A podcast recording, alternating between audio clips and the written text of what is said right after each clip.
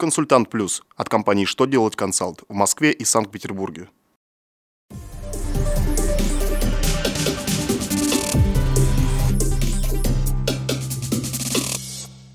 Добрый день, для вас работает служба информации телеканала «Что делать ТВ» в студии Шардуба Алексей. В этом выпуске вы узнаете, можно ли учесть в расходах курсовые разницы, возникающие при выплате дивидендов – Уплачивается ли НДФЛ с медстраховки высококвалифицированных иностранцев? Насколько будет уменьшен прожиточный минимум? Итак, о самом главном по порядку. Очередное письмо Минфина будет интересно тем компаниям, которые выплачивают дивиденды в иностранной валюте. Финансовое ведомство разъяснило, что расходы, связанные с выплатой дивидендов в виде отрицательных курсовых разниц, могут быть учтены для целей налогообложения прибыли организации в составе внереализационных расходов. Аналогичная позиция изложена в постановлении Президиума Высшего арбитражного суда.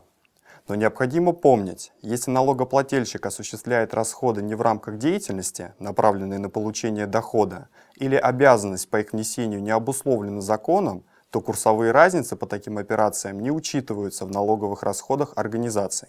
Например, нельзя учесть курсовые разницы, возникающие при передаче или получении пожертвований в иностранной валюте.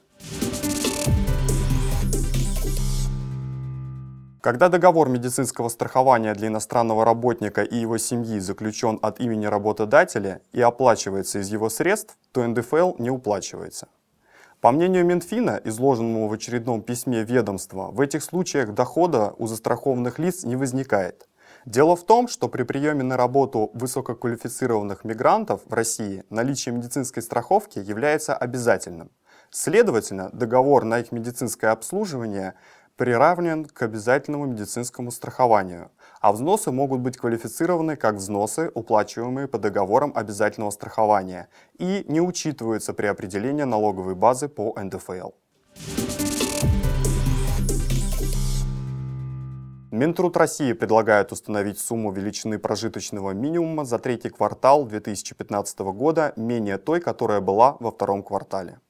Соответствующее постановление находится на обсуждении – Уменьшение сумм происходит, как утверждают инициаторы законопроекта, из-за низкого уровня инфляции. Так предлагается установить величину прожиточного минимума за третий квартал 2015 года на душу населения в размере 9673 рублей.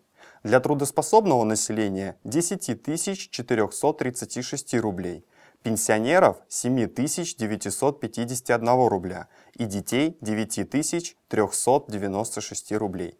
По сравнению со вторым кварталом разница составляет чуть более 3-4% соответственно. На этом у меня вся информация. Благодарю вас за внимание и до новых встреч.